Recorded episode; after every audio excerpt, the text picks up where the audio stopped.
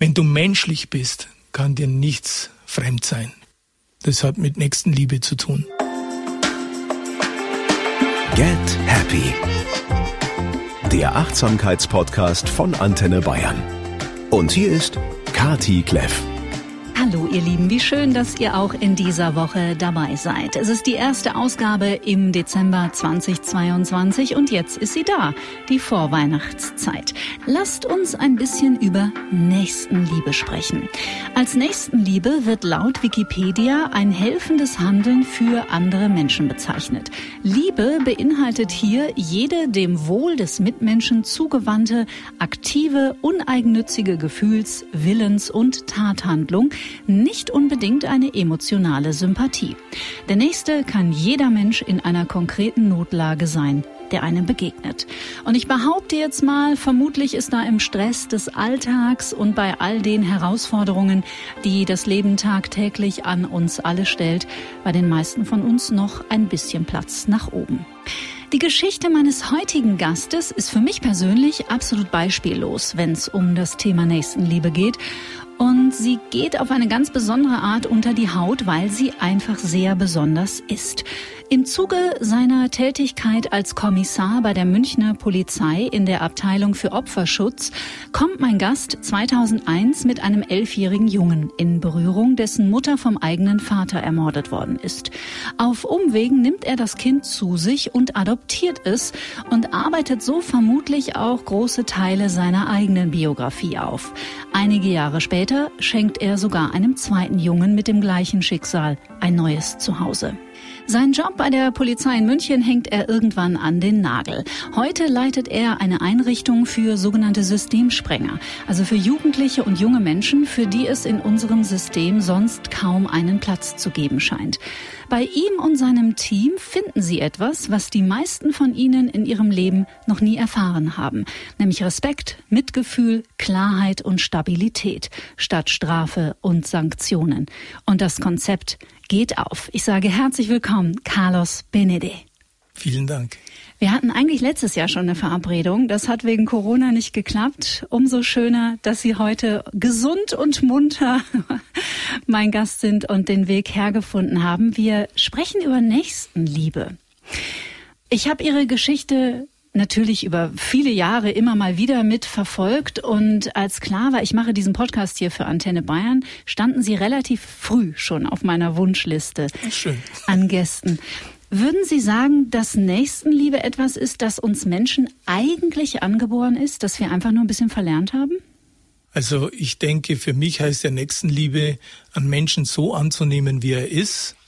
Und ich glaube, dass wir uns auch auf das wieder zurückbesinnen sollen, gerade in der heutigen Zeit, da die Welt doch sehr unruhig worden ist und der Einzelne immer mehr an sich denkt als für die Gemeinschaft und äh, deshalb denke ich, sollten wir wieder ja das im Fokus legen, dass wir den Menschen so annehmen, wie er ist. Mhm. Sie leiten eine Einrichtung hier in München, Weitblick Jugendhilfe e.V. Ich habe jetzt in der Anmoderation von Systemsprengern gesprochen, weil das mittlerweile so ein Wort ist, das ziemlich populär geworden ist. Aus Ihrer Sicht, mit Ihren Worten, mit was für Jugendlichen oder jungen Menschen haben Sie dann zu tun? Ja, es ist tatsächlich so. Also wir haben äh, nicht in München, sondern in Dachau mhm. eine Jugendhilfeeinrichtung, stationäre, wo Kinder und Jugendliche betreut werden, 24 Stunden. Und es sind tatsächlich sogenannte Grenzgänger, die Systemsprenger, die etliche Einrichtungen schon hinter sich haben und dann zu uns kommen und nochmal die Möglichkeit wahrzunehmen, dass sie eben ja in Anführungsstrichen des, äh, den richtigen Weg einschlagen. Also sprich junge Menschen, die andere vielleicht aufgegeben haben und denen Sie aber eine Chance geben noch. Nein, ich möchte nicht sagen auf, äh, aufgegeben haben, sondern äh, wo halt dann das Jugendamt tatsächlich Einrichtungen sucht, die zu diesem Klientel passt. Mhm. Also es ist tatsächlich so, dass wir ein bisschen anders arbeiten als andere. Mhm. Deshalb stehen wir auch ähm, ganz stark in, im Fokus der, der Behörden aber trotz allem zeigt es jetzt all die Jahre, dass wir da Erfolg haben. Wie arbeiten Sie anders als die anderen? Ja, Sie haben es ja schon anmoderiert, dass wir wenig Sanktionen haben. Mhm. Also wir bestrafen nicht, wir begegnen den Jugendlichen auf Augenhöhe. Das ist das Allerwichtigste. Und wir schließen eher Kompromisse und nicht von oben äh, herab äh, äh, zu sagen, du machst das jetzt, sonst passiert das und das, wenn du das nicht machst. Mhm. Und es ist bei uns einfach so ein Nehmen und ein Geben. Mhm. Und es ist sehr schön. Und äh, wir kriegen das tausendmal zurück, indem die Jugendlichen tatsächlich dann beim Hilfeplangespräch zum Beispiel auch immer wieder sagen, sie möchten hier bleiben und die kämpfen direkt, dass sie hier bleiben können mhm. in unserer Einrichtung. Sie sind es nicht gewohnt. Zum Beispiel, wir haben sehr wenig Regeln, drei Insgesamt, mhm. wenn die Jugendlichen also zu uns kommen in die Einrichtung, sind es genau die drei Regeln. Das heißt einmal keine Gewalt, kein Alkohol und Drogen und Respekt untereinander. Mhm. Und das ist bei uns am Eingang ganz groß äh, geschrieben.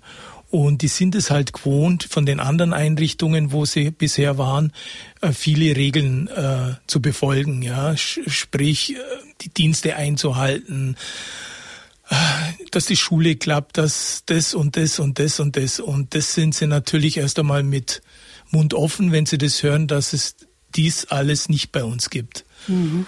Und wir wissen ja, sie können diese Regeln nicht einhalten. Darum sind sie ja wieder rausgeflogen mhm. und wieder in die nächste Einrichtung. Und so haben wir uns gedacht, mit wenig, aber dann konsequent. Mhm. Das ist ja ein totales Wagnis gewesen eigentlich von Anfang an, Richtig, oder? Weil ja. das, was sich ja seit Jahrzehnten eigentlich, ich sage jetzt mal in Anführungsstrichen, durchgesetzt hat, wenn es auch nicht immer von großem Erfolg gekrönt war, war ja, die müssen hart angegangen werden und da muss man hart durchgreifen. Setzen Sie eher auf Eigenverantwortung? Ist es das, was auch die Augenhöhe bedeutet?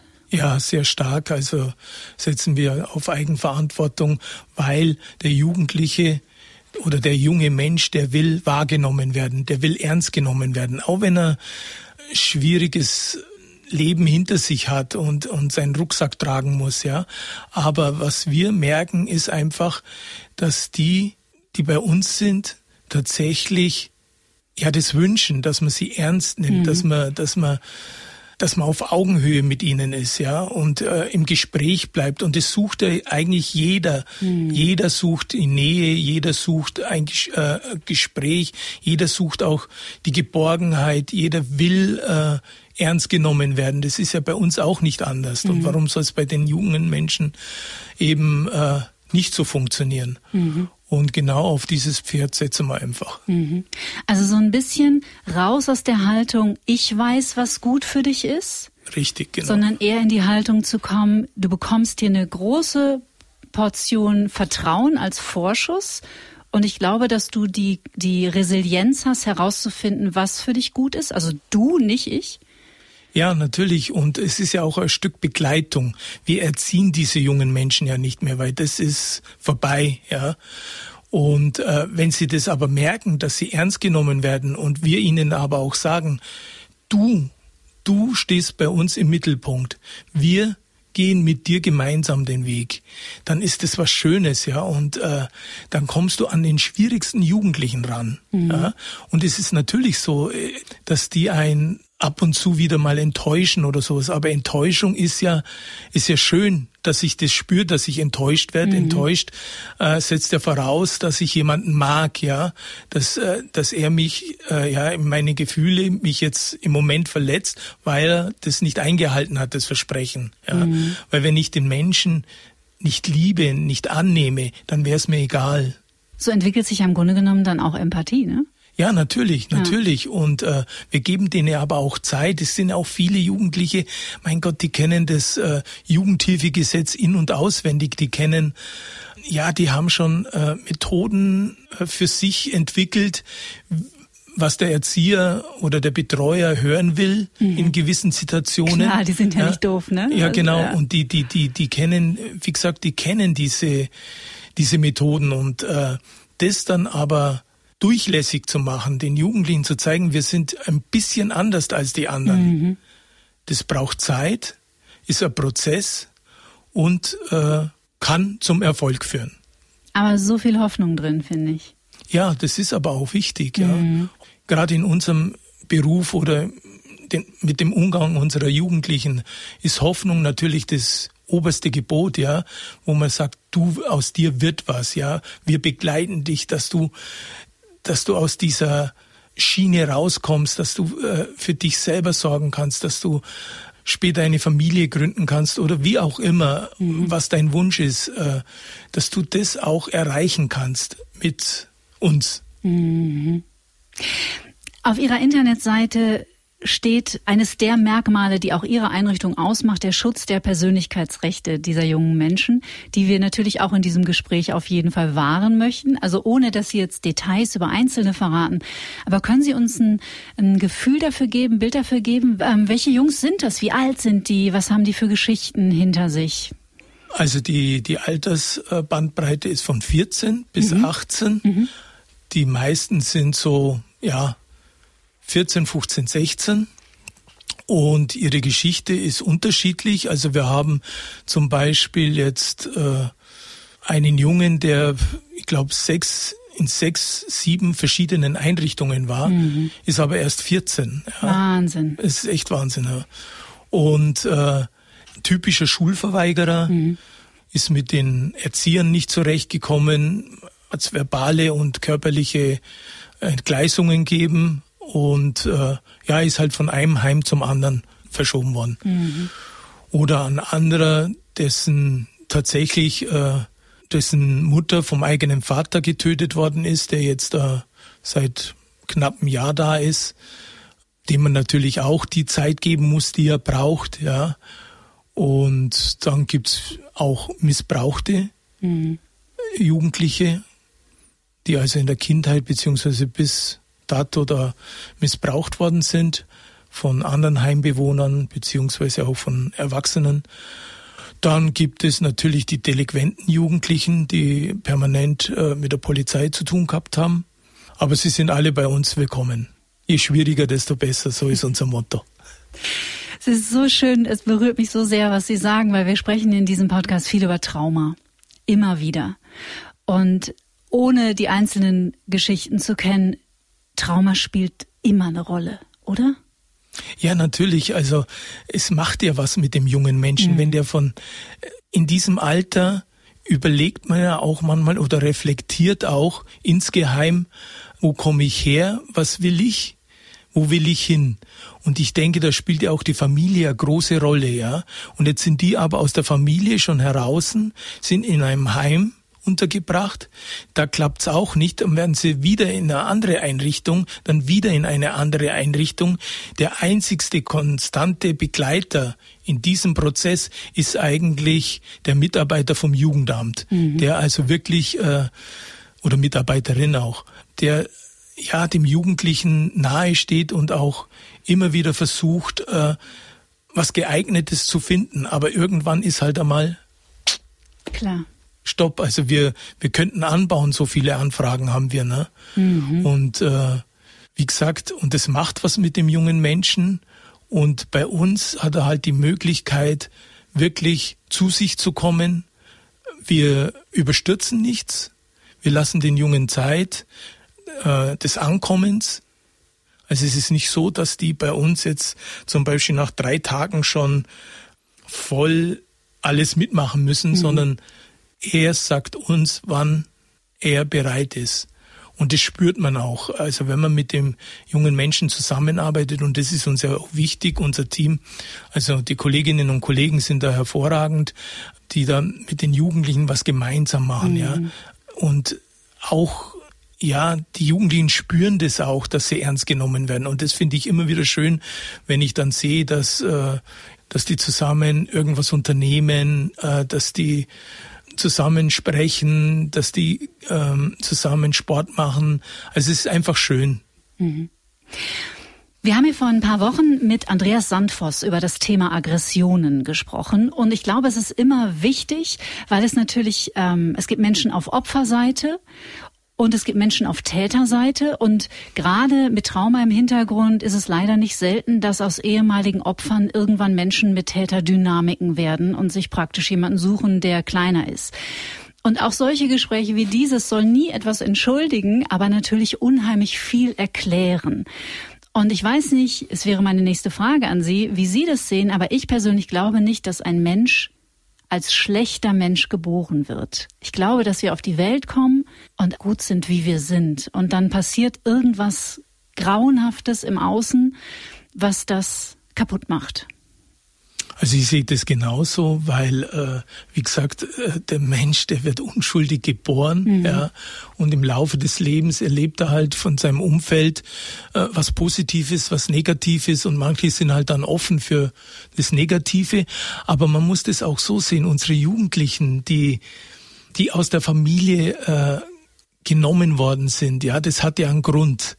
Es sind ja auch teilweise die Eltern. Ja, also wenn ich, wir haben jetzt zum Beispiel auch einen Jugendlichen, dessen dessen Mutter einfach äh, drogensüchtig ist. Mhm. Ja und äh, alkoholsüchtig. Also da kann der Junge eigentlich gar nichts dafür. Ja, aber zum Schutz des Kindes oder Kindswohl gehört er halt aus der Familie raus im Moment und das finde ich auch richtig. Aber ich sag immer, eigentlich wäre das schön oder das oberste ähm, Ziel der Jugendhilfe ist eigentlich wieder die Rückführung in die Familie. Mhm. Aber ich muss gestehen, in den zehn Jahren, jetzt im elften Jahr, habe ich das eigentlich noch nie erlebt. Mhm. Ja. Und das wäre eigentlich mein größter Wunsch, dass äh, vielleicht die Jugendlichen nur zeitlang da wären und wo sich beide Seiten regenerieren können, sei es jetzt auch der Familie geholfen wird und den Jugendlichen. Ja. Mhm. Und wenn diese Zeit vorbei ist, wenn da Änderungen dann eben äh, spürbar sind, ja, dass man dann wieder die zusammenführt. Mhm. Ja. Aber das ist und bleibt der Wunschdenken. Ja, das ist vermutlich dieses Phänomen, es müsste sich ja dann jeder um seine eigene Heilung kümmern.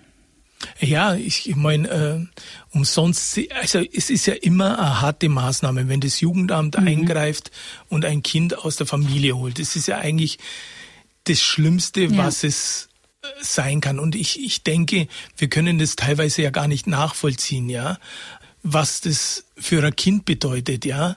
Da können die Eltern noch so schlecht sein und Prügeleltern sein oder sowas, aber das Kind wird immer den Vater, immer die Mutter lieben. Mhm. Es ist einfach naturgegeben, ja.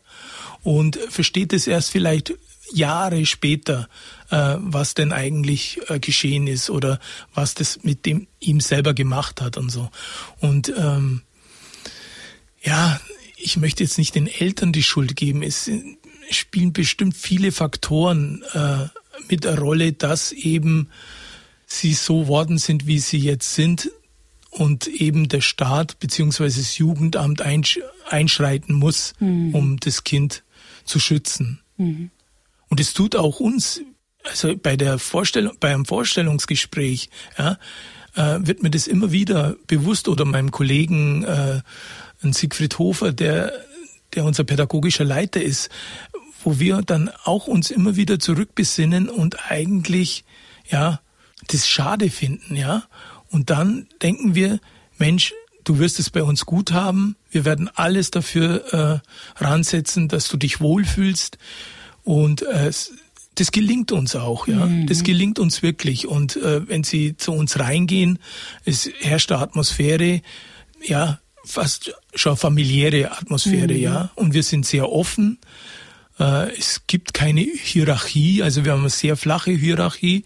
Das heißt, auch ich selbst und auch mein Kollege sind mit im äh, Erziehungsdienst, im Gruppendienst, im Nachtdienst und machen halt auch viel zusammen mit ihnen. Und bei uns stehen immer die Türen offen. Die können also jederzeit zu mir ins Büro oder auch zum Sigi oder zu den Betreuern. Also das ist nicht so mit Anklopfen oder sowas, sondern wir sind für sie da. Mhm. Und das machen wir eigentlich ganz gut auch wenn es manche anderen Institutionen anders sehen, aber ich fühle mich wohl und den Weg werde ich bis zum letzten Atemzug weitergehen.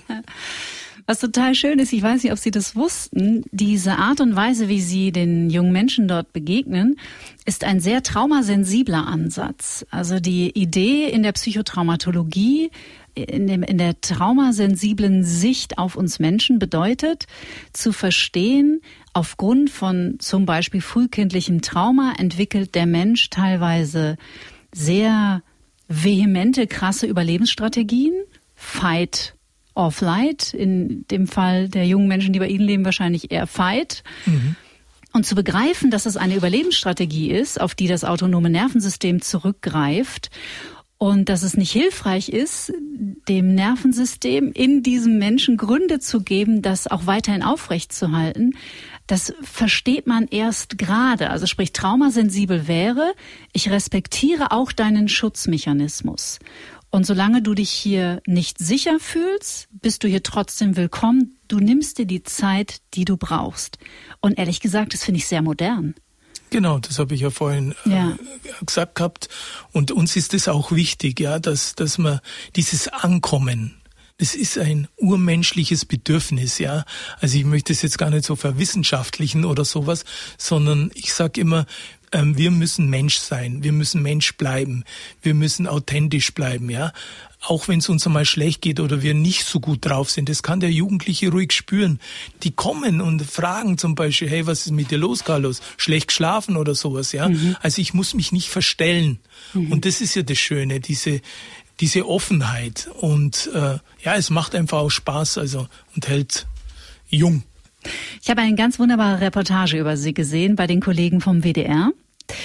Und äh, Sie sind selber als Kind aufgewachsen in einem Kinderheim im Rahmen, im Kreise von für mich spürbar unheimlich liebevollen Schwestern, Nonnen. Und eine hat über Sie gesagt, dieses Thema Nächstenliebe, und sie benutzte auch den Begriff, hätte man bei Ihnen schon als kleiner Junge gespürt. Ja, das, genau, das hat die Schwester Augusta gesagt, die jetzt leider verstorben ist. Mhm. Aber diese Schwestern, äh, die Dillinger Franziskanerinnen, die haben uns das vorgelebt, ja. Mhm. Und äh, sie waren ja immer für die Schwächeren da. Ja, ist also ich kann mich noch gut erinnern. Wir haben ja auch teilweise geistig retardierte Kinder gehabt, wo die Schwestern sich noch mehr bemüht haben und sich um das Kind gekümmert haben. Und das war für mich so, ja, eigentlich sind die Nonnen für mich ein Vorbild. Ja. Mhm. Ich habe eine schöne Kindheit gehabt in Karlshofen. Und wir haben heute noch Kontakt zu den Dillinger Franziskanerinnen mhm. Äh, mit den Jugendlichen. Also wir waren jetzt vor ein paar Wochen erst in, auf einem Sommerfest in Gundelfingen und dann sind wir öfters in Dillingen im Mutterhaus, jetzt natürlich pandemiebedingt äh, weniger, aber die Jugendlichen wissen, wo ich aufgewachsen bin, die kennen die Schwestern, die reden mit denen, die diskutieren auch über Themen.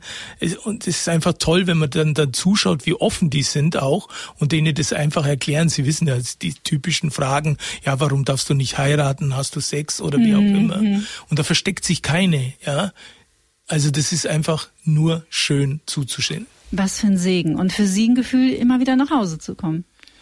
Ja, wobei also Dillingen nicht mein Zuhause ist, Oberstaufen war mein mhm. Zuhause, Karlshofen, aber trotzdem wir sind noch im engen Kontakt und im Austausch und das ist auch das Schöne und ich muss ehrlich sagen, diesen Führungsstil, den äh, habe ich mir eher von den Schwestern abgeschaut, ja. Also, weil ich habe vorher noch nie ein Heim geleitet oder sowas. Ja, ich war, wie gesagt, 30 Jahre lang äh, Polizist, Kriminalbeamter.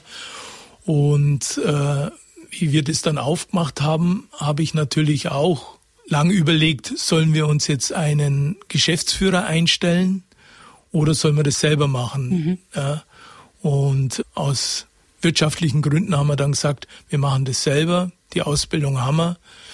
Und die Zusatzausbildungen, die man braucht, die machen wir halt nebenbei. Mhm. Und ja, und es hat auch schon begonnen bei den Schwestern mit der Einrichtung. Also wenn Sie dieses Kinderheim Karlshofen sehen, das ist nicht wie ein Kinderheim. Das war damals in den 70er Jahren schon so sehr wohnlich, sehr, wir haben ein Wohnzimmer gehabt mit Fernseh, wir haben ein, ein Speisezimmer gehabt, eine Küche gehabt, ja. Also es war, das kann man sich gar nicht vorstellen. Ich sage immer, diese Schwestern, und das wiederhole ich auch gerne, waren ihrer Zeit schon voraus. Mhm. Ja. Also es sind ja heute manche Jugendhilfeeinrichtungen noch nicht so weit, wie die damals schon waren. Mhm. Ja. Irre. Und das ist einfach schön. Und wenn Sie auch mit denen sprechen, das ist so, die sind so offen, die sind so weltoffen, ja. Man kann über alles reden mit denen, ja. Und das Schönste ist für mich, dass sie uns auch ab und zu im Weitblick besuchen. Mhm. Wenn sie entweder in der Nähe in München sind oder was zu tun haben, oder wir laden sie auch oft ein zu Feierlichkeiten und die tatsächlich dann kommen. Und das mhm. ist so schön. Cool. Wie finden die Jungs das? Die finden das auch cool, ja. Ja, super. Und das ist, ja, und ich sag immer, ich muss mich nicht verstecken, meine Kindheit muss ich nicht verbergen oder sowas, ja. Sondern vielleicht ist es auch ein Vorteil, äh, den wir haben, dass wir sagen, okay, ich bin selber im Heim groß worden, ich weiß, was man da für Bedürfnisse hat, ich weiß, wie das sein kann. Mhm. Und man kann es sich ja trotz allem. Und Heimaufenthalt muss nichts Schlimmes sein. Im Gegenteil, es kann sehr bereichernd sein mhm. und hilfreich. Mhm. Wenn man mhm. das sieht, dann ist, glaube ich, und man sich dem gegenüber öffnet, ja, dann ist man da wirklich bereit, sich zu verändern.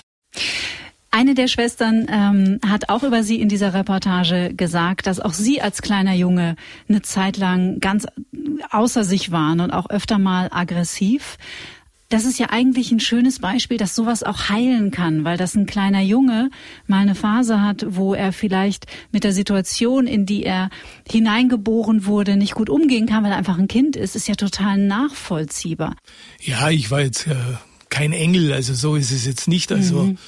Aber also die meiste Zeit war ich doch in Ordnung, aber, aber es gab tatsächlich eine Zeit, wo, ja, aber ich kann es mir nicht erklären, aber vielleicht im Nachhinein, dass man dann doch äh, vielleicht die Sehnsucht nach einem Elternhaus äh, mhm. gehabt hat, ja, nach äh, nicht äh, so große Familie, sondern äh, nach Geborgenheit, wobei das auch wieder verkehrt ist, weil die Geborgenheit, die haben die Schwestern uns gegeben, ja. Aber ich weiß nicht, vielleicht war das der Grund, wenn ich gesehen habe, dass andere Kinder wieder heimfahren, äh, in die Ferien heimfahren, am Wochenende heimfahren und ich eigentlich immer hier bin, ja. Mhm. Das kann, das kann auch ein Grund sein, aber da müsste man einen Psychologen fragen. Also mhm. ähm, ich denke, es hat ganz viel mit unserem Bindungssystem zu tun, ja, ne? Ja. weil natürlich der Mensch, in dem wir entstehen und aus dem wir dann schlüpfen, sozusagen, ja auch ja. sehr frühgebürtlich, an dem hängen wir halt. Ne? Das ist ja so gleichermaßen Fluch und Segen und ich glaube, es gibt ganz viele Menschen, also ich zum Beispiel, die hatten ein Elternhaus und haben sich trotzdem ihr Leben lang nach einem sicheren Elternhaus gesehnt oder nach mehr Harmonie zu Hause oder mehr Stabilität. Natürlich. Ich meine, das hat uns ja jetzt auch in der Zeit der Pandemie oder äh, des Lockdowns wieder gezeigt wie viele kaputte, muss man mhm. schon sagen, Beziehungen in den Familien herrscht. Ja? Mhm. Also wo, wo sie mal gezwungen waren, zusammen zu sein, äh, mal einen Abend zu verbringen, äh, mal äh, gemeinsam irgendwas zu unternehmen im Haus. Ja, also ich glaube schon, dass das äh, ja, also die Rückmeldungen haben wir ja auch und wir mhm. haben ja auch viele sind ja dann trotz allem wieder aus der Familie rausgenommen worden, weil es eben hier eskaliert ist oder sowas, ja. Und es hat uns ja gezeigt, dass nicht alles in Ordnung ist. Aber wo ist es? Wo gibt's die heile Welt? Die gibt's nirgends, die gibt's vielleicht, so Gott will, oben bei ihm. Aber ansonsten sind wir eigentlich selbstverantwortlich für mhm. unser Handeln, für unser Tun und äh, ja, und das versuchen wir eben unsere Jungs auch beizubringen. Mhm. Diese Zeit, wo es dann, sage ich jetzt mal, ernst wurde und sich immer mehr abzeichnete, die Karriere bei der Münchner Polizei geht zu Ende und sie machen was ganz anderes. Wie lange ist dieser Gedanke Ihnen, Ihnen entstanden? Wie lange haben Sie darauf rumgekaut, bis klar war, ich mache jetzt hier einen Cut? Boah, es waren schon zehn Jahre ungefähr. Mhm. Zehn Jahre. Und die letzten Jahre davon habe ich damals mit meinem Vorgesetzten gesprochen, mit dem ich super, super auskommen bin, der mich auch unterstützt hat in, in jeder, ja, Lage, in jeder, ja, in jeder Frage. Und äh, das hat mir so die Sicherheit auch gegeben, dass ich das jetzt tatsächlich mal umsetzen will. Eine Einrichtung zu gründen mit für Kinder und Jugendliche, die sonst keine Chance haben. Mhm. Ja? Und das habe ich auch in meinem Berufsleben als Polizist erlebt, äh, weil ja da immer wieder dieselben Jugendlichen kommen sind, äh, wo du als Carlos Beni, der einfach hinter die Fassaden geschaut hast. Mhm. Das äh, ist ja früher so gewesen, dass du einen Beschuldigten da gehabt hast und den hast du abgehandelt, äh, fertig gemacht und zur Staatsanwaltschaft. Es hat dann keinen interessiert, mhm. warum, weshalb, wieso er das gemacht hat oder sowas. Jetzt ist es natürlich auch ein bisschen anders und äh, da ist sehr viel gemacht worden äh, bei der Polizei, vor allem bei der Münchner Polizei. Aber bei mir war das so immer, wenn ich da einen Jugendlichen gehabt habe zur Vernehmung, ja, da habe ich immer hinter die Fassade geschaut, ja, bis einmal ähm, äh, Kommissariatsleiter zu mir gekommen ist. Damals war ich äh, bei Beschaffungskriminalität, gesagt hat, du, Carlos, du bist kein Sozialarbeiter, du bist äh, äh, Polizist und der gehört eingesperrt und nicht. Äh, ja, ist ein schmaler Grad, ne? Ja, genau. Mhm. Und das war dann, aber trotz allem hat man dann recherchiert und nachgefragt, warum, weshalb, wieso. Und wenn es dann geheißen hat, die Jugendhilfe ist durch, dann ist, ja, da ist mir das Herz in die Hose gerutscht. Da habe ich gedacht, du kannst doch diesen jungen Menschen nicht aufgeben und so. Mhm. Und so ist es immer mehr und mehr greift, dass ich sage, okay, dann probieren's wir. Und wir haben tatsächlich, ich habe Mitstreiter gefunden, ganz tolle, es sind Kolleginnen und Kollegen gewesen, also Polizistinnen, äh, Polizisten und Kriminalbeamte, die also heute auch noch in unserem Verein mit dabei sind. Mhm. Und dann haben wir das einfach gestartet. Mhm. Und jetzt sind wir, wie gesagt, elf Jahre auf dem Markt und es klappt ganz gut. Ich finde es großartig, weil es im Grunde genommen ja wie so eine bisschen zeitverzögerte Traumaprävention ist. Also im Grunde genommen nehmen Sie sich derer an, die vermutlich mal Opfer gewesen sind als Kinder und versuchen, sie zu unterstützen, dass sie keine Täter werden und es nicht weitergeben. Ja, wir hoffen es zumindest, ja. Genau. Genau. Gott, wie viel Hoffnung wäre da drin für die Menschheit, wenn wir das kapieren würden. Ja, Sie sagen es, genau. Und da bete ich jeden Tag zu Gott, dass, dass sie es noch mehr begreifen. Mhm. Vor allem gewisse Behörden, die äh, das noch nicht verstehen, wie wir arbeiten, ja. Weil das ist ja auch gerade in der Jugendhilfe. Da gibt's ein Konzept, jetzt stellen Sie sich vor, Sie müssen ein Konzept erstellen und das soll für die ganze Einrichtung gelten. Mhm. Was sagt es mir wieder? Du kannst ja gar nicht auf den Einzelnen eingehen, mhm. ja. Weil, äh, und genau das ist es, wir müssen auch in der Jugendhilfe äh, wieder schauen, dass wir auf den Einzelnen eingehen, ja, das Menschliche wieder. Äh, natürlich kann ich alles zu Protokoll geben, kann alles niederschreiben, kann x Schubladen aufmachen und wieder zumachen oder sowas, ja. Aber das Menschliche, wo bleibt das Menschliche? Wo bleibt der junge Mensch? Wo wird der ernst genommen, ja? Und ich muss nicht gleich immer alles, was der an Blödsinn macht, niederschreiben oder sowas. Es gibt keine Eltern, die das niederschreiben. Mhm. Und warum sollen wir in der Jugendhilfe immer alles so stark dokumentieren und also wir verwalten uns zu Tode letztendlich, mhm. ja. Und da bleibt die Zeit nicht. Und da wehren wir uns, Gott sei Dank, also mein Mitstreiter, mein Vertreter ist ja genauso eingestellt wie ich. Äh, da streiten wir einfach, weil die Zeit möchten wir mit den jungen Menschen äh, verbringen dieser individuelle Blick auf den jungen Menschen, diese Problematik zieht sich ja durch die Schulmedizin, durch das Schulsystem, durch die Psychotherapie, genau. weil wir sind so komplexe Wesen. Keiner, was für Sie richtig ist, kann für mich total falsch sein. Richtig, genau. So genau, ist es halt. Ne? Genau. Ja. Und das müssen wir einfach mal wieder erkennen, ja. Und aber auch, äh, ja, ich sag immer, das Menschliche einfach wieder sehen, mhm. das, das Zwischenmenschliche, ja.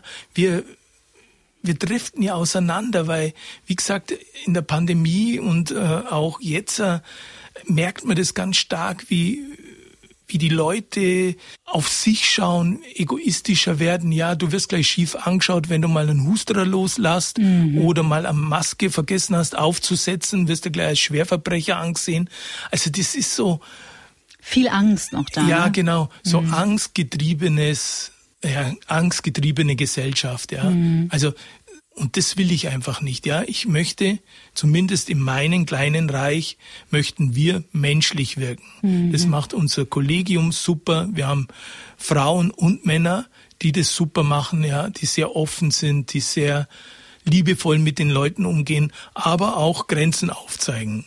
Und es ist nicht immer äh, Friede, Freude, Eierkuchen bei uns. Natürlich gibt's auch mal Auseinandersetzungen, aber die werden geklärt ohne Strafen, sondern das ist für uns zum Beispiel ein Grund, dass wir sagen, jetzt äh, haben wir einen, einen, einen Punkt, da können wir einhaken, da kann ich mit dem jungen Menschen reden. Ich sage zu meinen Kolleginnen und Kollegen immer, Mensch, ist doch gut, wenn er uns einen Grund äh, liefert und so Zeug. Mhm. Und bitte tut's das nicht im Büro auskarteln oder sowas, sondern geht's mit ihm spazieren, geht's mit ihm Pizza essen, geht's, da redet sich's viel einfacher mhm. und viel schöner als wie, das sind die Quoten, dass da äh, Schreibtisch dazwischen ist und der, der Erzieher auf der einen Seite und der, der Betroffene auf der anderen.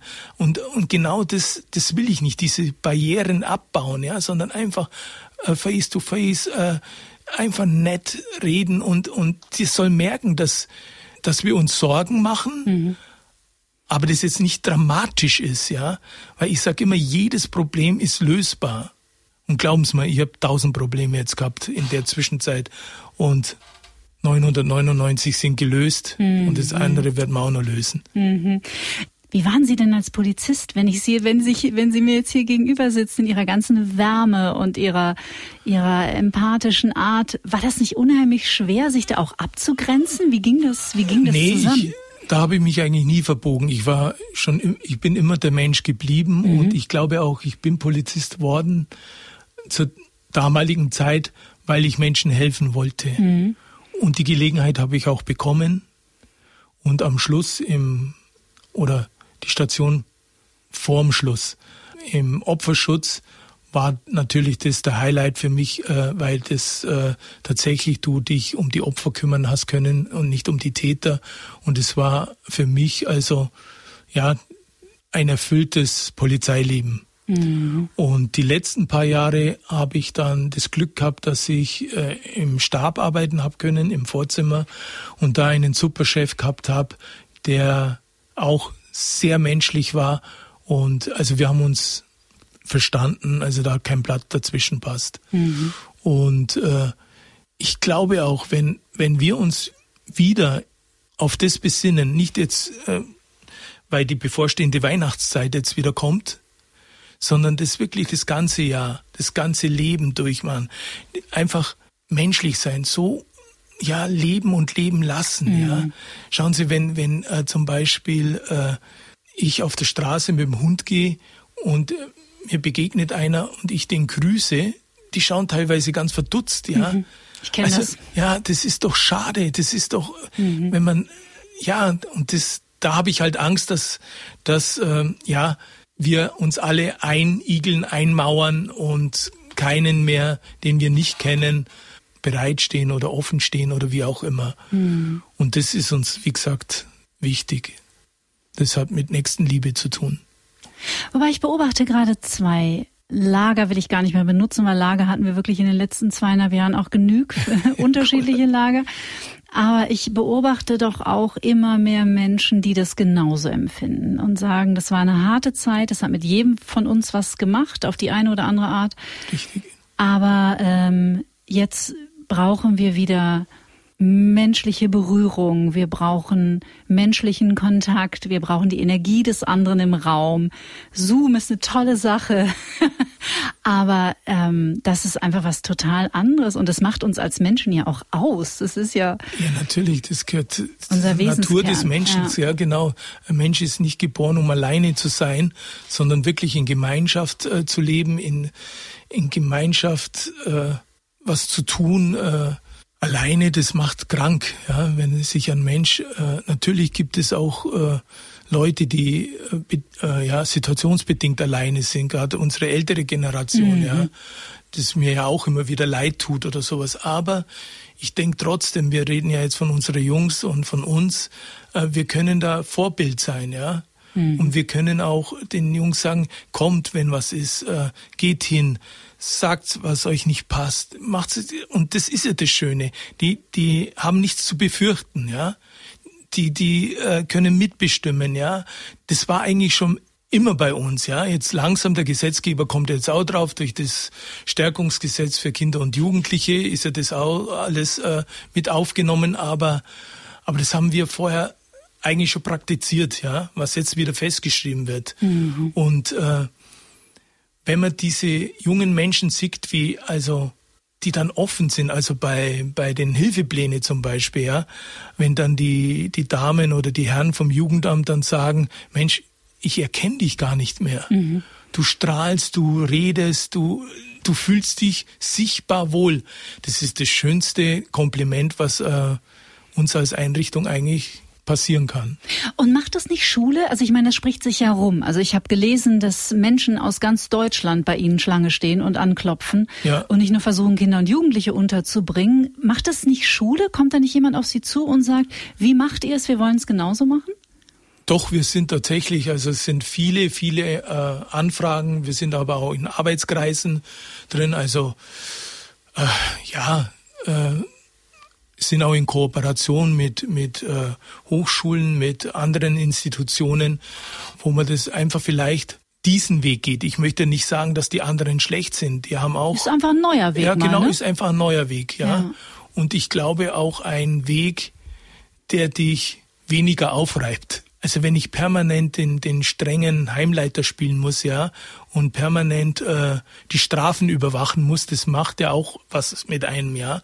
Also und diese Ressourcen, das sind verschwendete, ja. Mhm. Da setze ich mich doch dann lieber mit dem Jugendlichen hin äh, oder gehe mit ihm irgendwo hin.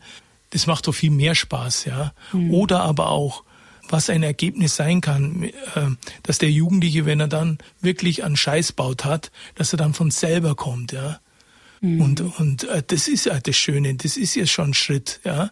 Und wir dürfen nicht immer so weit denken nach vorne, sondern jeder kleine Schritt ist ein guter. Und wir laufen immer in Gefahr, also das sehe ich halt auch in der Erziehung oder in der Schule oder wie auch immer in unserer Gesellschaft. Wir verlangen immer gleich alles. Mhm. Ja? ja? Er muss perfekt sein, er muss gleich funktionieren.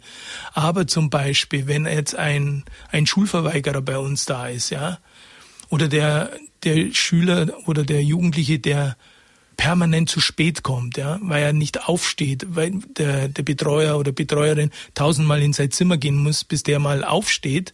Und eines Tages geht halt die Betreuerin nur zweimal oder dreimal rein statt zehnmal, fünfzehnmal. Das ist doch ein Erfolg. Es mhm. ist doch was. Und da sage ich immer zu den Kolleginnen und Kollegen, wir dürfen nicht immer das Negative suchen, ja, mhm. sondern die kleinen positiven mhm. Schritte. Und das, und das, wenn man dann an Jugendlichen sagt, Mensch, du, dreimal hat es halt bloß braucht und du bist aufgestanden. Super. Dann mhm. Und zwar dann ohne er, Ironie, ohne Zynismus. Nein, nein, ehrlich, genau, offen, ja, ja genau, genau, offen, ja. Dann ist es einfach toll, ja. Und der spürt es ja auch dann. Ja, oder zum Beispiel, wenn ich jetzt zum Beispiel, äh, wir haben ja auch eine eigene Schreinerei seit drei Jahren, bilden wir ja auch aus zum Schreiner, einen Praktikanten habe, der also ein Jahrespraktikant, 14 Jahre, weil er also von der Schule befreit ist und weil er nicht, ja, schulfähig ist, aber er schreinert halt gern. Und wenn der eine ganze Woche aufsteht und da in die Schreinerei geht, dann sag ich am Freitag zum Beispiel, letzte Woche, Mensch, du hast du prima gemacht. Ich, mhm. äh, du machst mich stolz. Mhm. Wie? Ich mach dich stolz. Ja, das freut mich einfach das freut mich, hast Lust, gehen wir Pizza essen. Mhm. Und dann, also der freut sich, das, das, das Gesicht, das verändert sich dann total. Und wie gesagt, ich sag einfach, wenn du menschlich bist, kann dir nichts fremd sein. Mhm. Und das ist einfach das, was, was wir leben und was ich auch mit meiner Mannschaft lebe und auch weitermachen werde. Mhm. Und da werde ich mich nicht verbiegen lassen. Also sehr ressourcenorientiert und es gibt in der Traumaheilung den wunderbaren Satz, vertraue dem Prozess. Und Prozesse sind einfach so wichtig. Richtig. Genau. Aber, und ich glaube, das betrifft jeden Menschen, auch jeden, der sich im Erwachsenenalter auf die Reise macht und zum Beispiel eine Therapie beginnt oder sagt, ich möchte mich jetzt doch nochmal mit meiner Kindheit beschäftigen oder was auch immer. Das Gehirn ist darauf angelegt, immer nur das zu sehen, was wir noch nicht geschafft haben, anstatt den Fokus darauf zu richten, was sich alles schon verändert hat. Richtig, ja. genau. Und das ist ja genau das, was ich auch immer sage.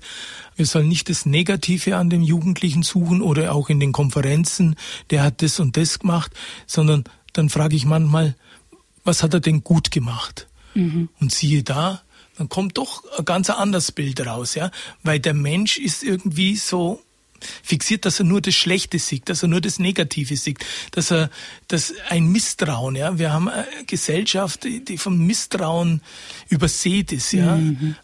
Man gönnt den anderen nichts mehr. Es ist so viel Neid und, und da hoffe ich einfach und bete auch, dass das wieder ins Lot kommt, ja, dass wir wieder, ich sag's nochmal, die Menschlichkeit, das, ja, das Eigentliche, die Empathie für den anderen wieder mehr im Fokus äh, schieben. Und wie gesagt, nicht nur zur bevorstehenden Weihnachtszeit, wo dann wieder alles Freude, Friede, Eierkuchen ist. Ja. Und äh, da ist komischerweise, da sieht man dann nur das Positive.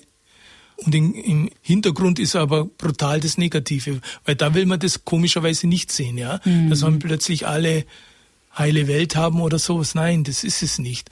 Aber das fällt einem leichter, wenn du das ganze Jahr über diese Menschlichkeit ausstrahlst oder dieses Miteinander oder diese Nächstenliebe zu deinem äh, Gegenüber ja, zeigst, ja, dann ja. ist eigentlich das ganze Jahr Weihnachten. Und es ist ja schon das Lächeln an die Kassiererin oder ihr ja, einfach mal in die Augen auch, zu schauen. Ne? Ja, oder auch Danke äh, genau. und und äh, ja und mal gutes Wort einfach äh, loslassen, auch mhm. wenn du mhm. diese Person nicht kennst, aber sie ist für dich in dem Moment da, ja, dann kann ich mich doch bedanken. Und das ist ja auch das Schöne. Also das haben unsere Jungs eigentlich jetzt schon raus. Also sind ja jetzt schon über Jahre da, dass sie wissen, man kann offen auf den Menschen zugehen. Wie er reagiert, weiß man nicht, ja.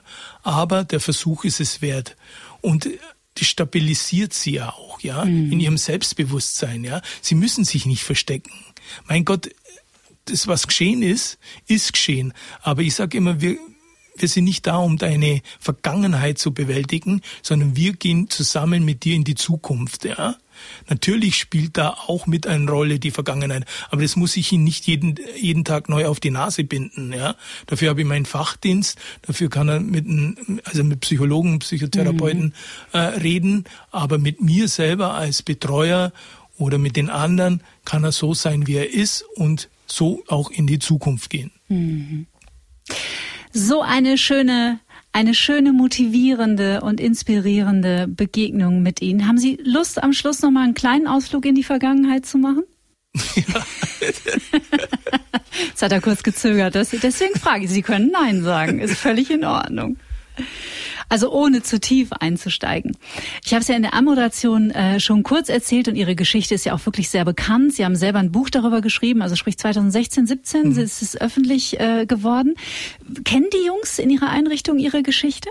Ja, fragen auch nach dem Buch. Mhm und äh, googeln mich natürlich auch und der, der eine oder andere kommt dann und sagt, äh, hey, du warst ja auch im Heim oder sowas, mhm. ja. Also ja, wie gesagt, äh, wie zu Beginn gesagt, ich verstecke mich da nicht. Ja. ja. Das ist mein Leben. So bin ich groß geworden. Bin auch stolz, dass ich so groß geworden bin. Was wäre gewesen, wenn ich jetzt zum Beispiel bei meiner Mutter groß geworden wäre. Die sie zur, zur Adoption freigegeben hat, das sollten wir vielleicht kurz dazu sagen, weil das wissen unsere Hörerinnen, Zuhörer Na, zur Adoption nicht, aber halt äh, mich dann mit... In ein Säuglingsheim gegeben hat. Ja, genau, mhm. gegeben hat. Mit drei Wochen war ich, genau. Mhm. Und äh, also die interessieren sich schon für, für unsere Vergangenheit. Mhm. Und wie gesagt, ich äh, habe da auch keine Probleme, darüber zu reden. Neulich kam einer zu mir, das war erst letzte Woche, ein Jugendlicher und hat gefragt, ob ich noch ein Buch übrig habe. Dann sage ich, was willst du mit dem Buch? Ja, das hat er schon mal gelesen, aber er braucht's noch mal, weil er macht äh, Ausbildung als Sozialpfleger und mhm. ist jetzt macht er Praktikum in einem Altenheim und die Dame, die er betreut, mitbetreut, die hatten darauf angesprochen. Mhm. Und dann hat er das Buch gebracht. Ah, das ist einfach schön. Süß. Ja. Das ist einfach schön. Ja. Klasse. Das war erst letzte Woche, ja. Ja. Und was ich auch sage, äh, wir haben Jugendliche, sie glauben es nicht, was die für einen Wandel gemacht haben, ja. Vom, wie wir zu Beginn äh, von ihnen äh, erzählt, dass gewisse Aggressionen da waren und äh, Schulverweigerer, und wie auch immer, die das geschafft haben bis zur mittleren Reife und jetzt auf die Fachakademie für Sozialpädagogik gehen, Wahnsinn. weil sie alle im Weitblick, also es sind drei im Weitblick arbeiten wollen und mhm. sind tatsächlich jetzt auf der Fachakademie für Sozialpädagogik. Also so einen Weg haben die jetzt gemacht, ja. Also ja, einer, der äh, den hätte man eigentlich laut Heimaufsicht zum Beispiel nie nehmen dürfen, ja.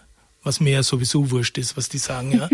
Aber ich bin froh, dass ich den aufgenommen habe, weil ich als Mensch ihn aufgenommen habe. Mhm. Und nicht was, was die Literatur ergibt oder wie auch immer. War also drogensüchtig, hat sich auch ziemlich was einpfiffen, von Pilzen bis hin äh, Synthetikzeug und so. Und hat es aber geschafft, ja, bis hin zu seiner mittleren Reife, äh, Ausbildung, Sozialpfleger und jetzt den Schritt zur Fachakademie. Super. Ja. Und das, also das sind doch äh, ja für mich das Höchste. Mhm. Ja. Wir werden oft gefragt, ja, was ist Erfolg? Was, aber das gibt's eigentlich gar nicht, ja. Also in der Erziehung Erfolg, äh, das kann man nicht messen, ja. Mhm. Selbstwirksamkeit ja im Grunde genommen, ne? Was ja, genau. Aber das ist eine schöne Rückmeldung, wenn, wenn du weißt, Mensch, du, ich möchte auch Erzieher werden, hilfst du mir dabei? Und unsere Kollegin, mhm. die, die hat da unterstützt und gemacht und gelernt und ja, jetzt sind sie da und ich freue mich. Sie haben schon ein, ein äh, Arbeitsfestanstellungsgarantie gekriegt für uns mhm. im Weitblick. Ja. Hammer. Ja.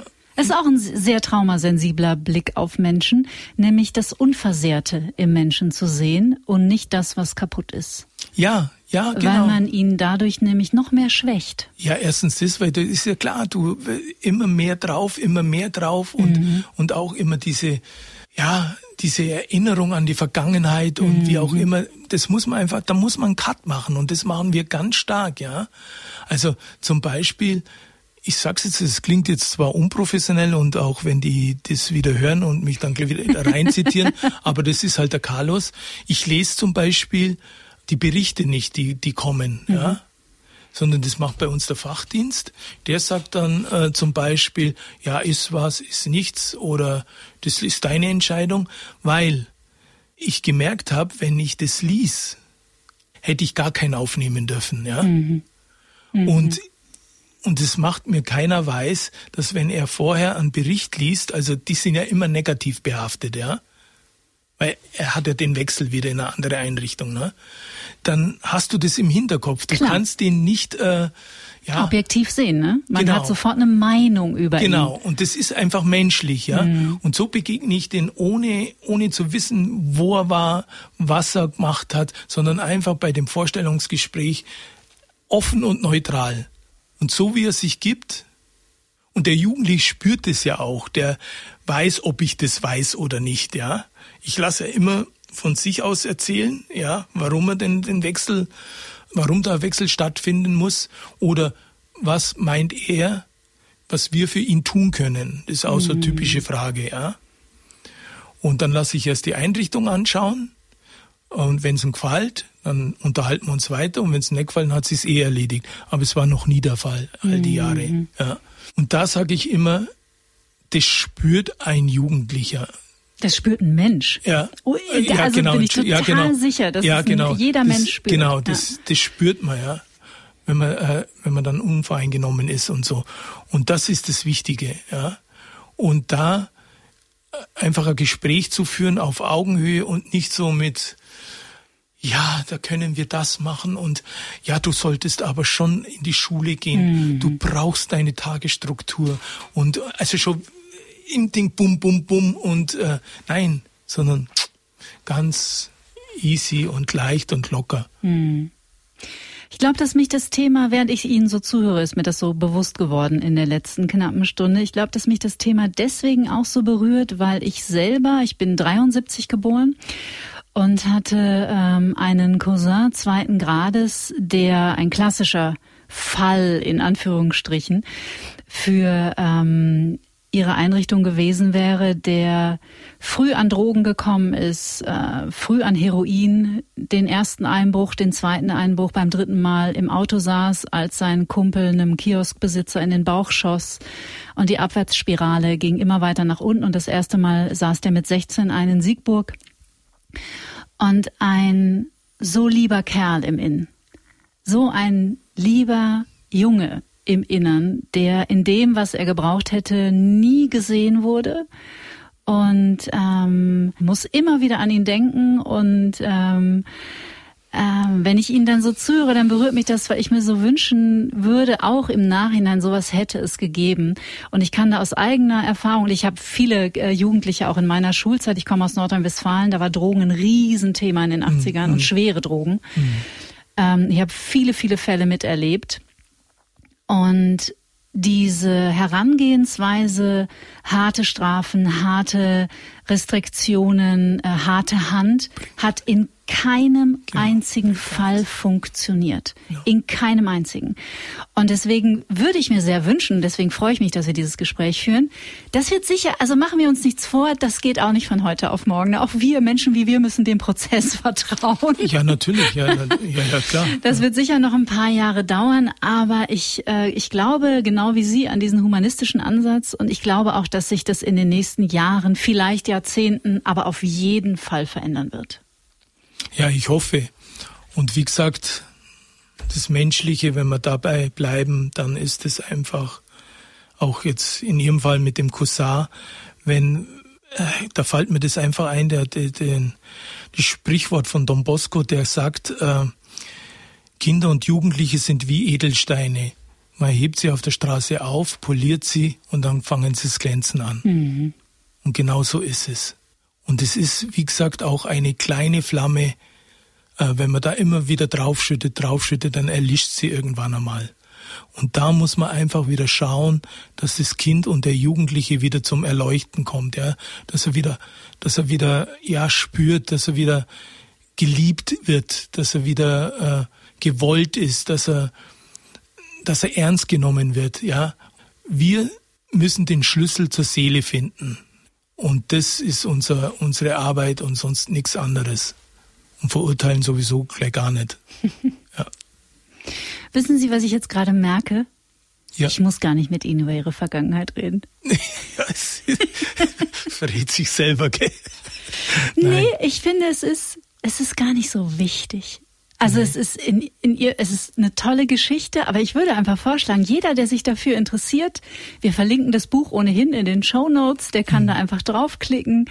Man ja. findet ganz viel über ihre Geschichte im Internet und sie hat sie trotzdem heute hergeführt und ja irgendwie auch in die Arbeit, die sie heute machen. Mhm. Und Richtig. insofern in aller Würdigung und allem Respekt ihrer Biografie gegenüber. Aber eine persönliche Frage habe ich dennoch zum Schluss. Also, ganz schnell. Inwiefern sind Sie diesem kleinen Jungen, der Sie waren, dem kleinen Carlos, der damals in diesem, in diesem Heim groß geworden ist, durch Ihre Arbeit, auch durch die zwei Adoptionen Ihrer Söhne, aber auch durch die Arbeit mit den Jugendlichen heute, auch noch mal näher gekommen? Also wie, inwiefern konnten Sie Ihre eigene Biografie noch mal umarmen und vielleicht in die Heilung bringen? Ich denke, das war die Zeit, wo äh, das Buch erschienen ist, wo wir das Buch äh, äh, geschrieben haben. Da hat man sich automatisch, ja, vielleicht noch mehr auseinandergesetzt, als es normalerweise üblich ist. Aber jetzt äh, ich bin nicht so einer, der jetzt immer in der Vergangenheit rumkramt mhm. oder sowas. Mhm. Ich sehe die Zukunft und die positiv und die mir anvertrauten Kinder und Jugendliche, äh, die begleiten wir bis zum Schluss und äh, hoffentlich auch mit einem guten Ergebnis. Ich danke Ihnen sehr, dass Sie da waren. Ich danke Ihnen. Ich finde, es war gerade zum Thema Nächstenliebe eine Menge Inspiration. Dankeschön. Bitte. Ich würde diesem Gespräch zum Schluss gerne noch was hinzufügen. Das, was Menschen wie Carlos Benede in ihrer Arbeit tun, ist klassische Traumaprävention. Denn die Kinder und Jugendlichen, die heute die Möglichkeit und auch die Unterstützung bekommen, die Wunden, die man ihnen zugefügt hat, zu heilen, das sind die, die ihre Traumata morgen nicht weitergeben. Bei ihnen fängt es an. Und bei Ihnen hört es auf. Und ich finde, das dürfen wir uns immer wieder bewusst machen. Ihr Lieben, ich danke euch fürs Zuhören. Bis nächsten Freitag. Dann mein Gast, die fantastische Alexandra Schack. Wir sprechen über Dankbarkeit. Bis dahin, bleibt wie immer gesund, bleibt zuversichtlich und stets neugierig. Tschüss. Get Happy. Der Achtsamkeitspodcast von Antenne Bayern.